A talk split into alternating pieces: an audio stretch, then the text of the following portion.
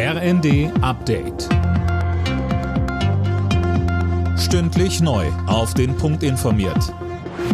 Ich bin Dirk Jostes. Guten Tag.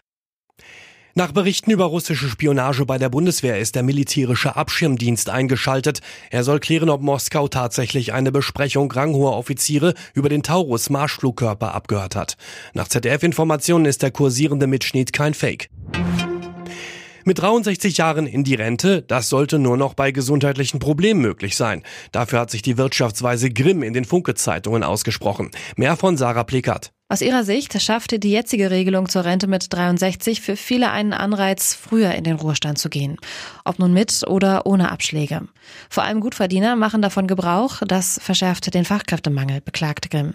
Deshalb plädiert sie dafür, die vorzeitige Rente nur noch zuzulassen, wenn es gesundheitliche Gründe gibt. Mit ihrer Forderung steht Grimm nicht allein da. Arbeitsminister Heil ist aber dagegen. Das Gesundheitssystem in Deutschland muss nicht nur auf Pandemien, sondern auch auf militärische Konflikte vorbereitet werden. Das sagt Gesundheitsminister Lauterbach. Er hat in der neuen Osnabrücker Zeitung einen Gesetzentwurf für Sommer angekündigt. Daniel Bornberg. Der Ukraine-Krieg und aggressive Drohungen aus Moskau in Richtung NATO, Lauterbachs Überlegungen sind durchaus begründet. Von Panikmache will er dabei nichts wissen. Es wäre albern zu sagen, wir bereiten uns nicht auf einen militärischen Konflikt vor und dann wird er auch nicht kommen, so Lauterbach. Aus seiner Sicht braucht es auch eine Zeitenwende für das Gesundheitswesen, zumal Deutschland im Bündnisfall zur Drehscheibe bei der Versorgung von Verletzten werden könnte.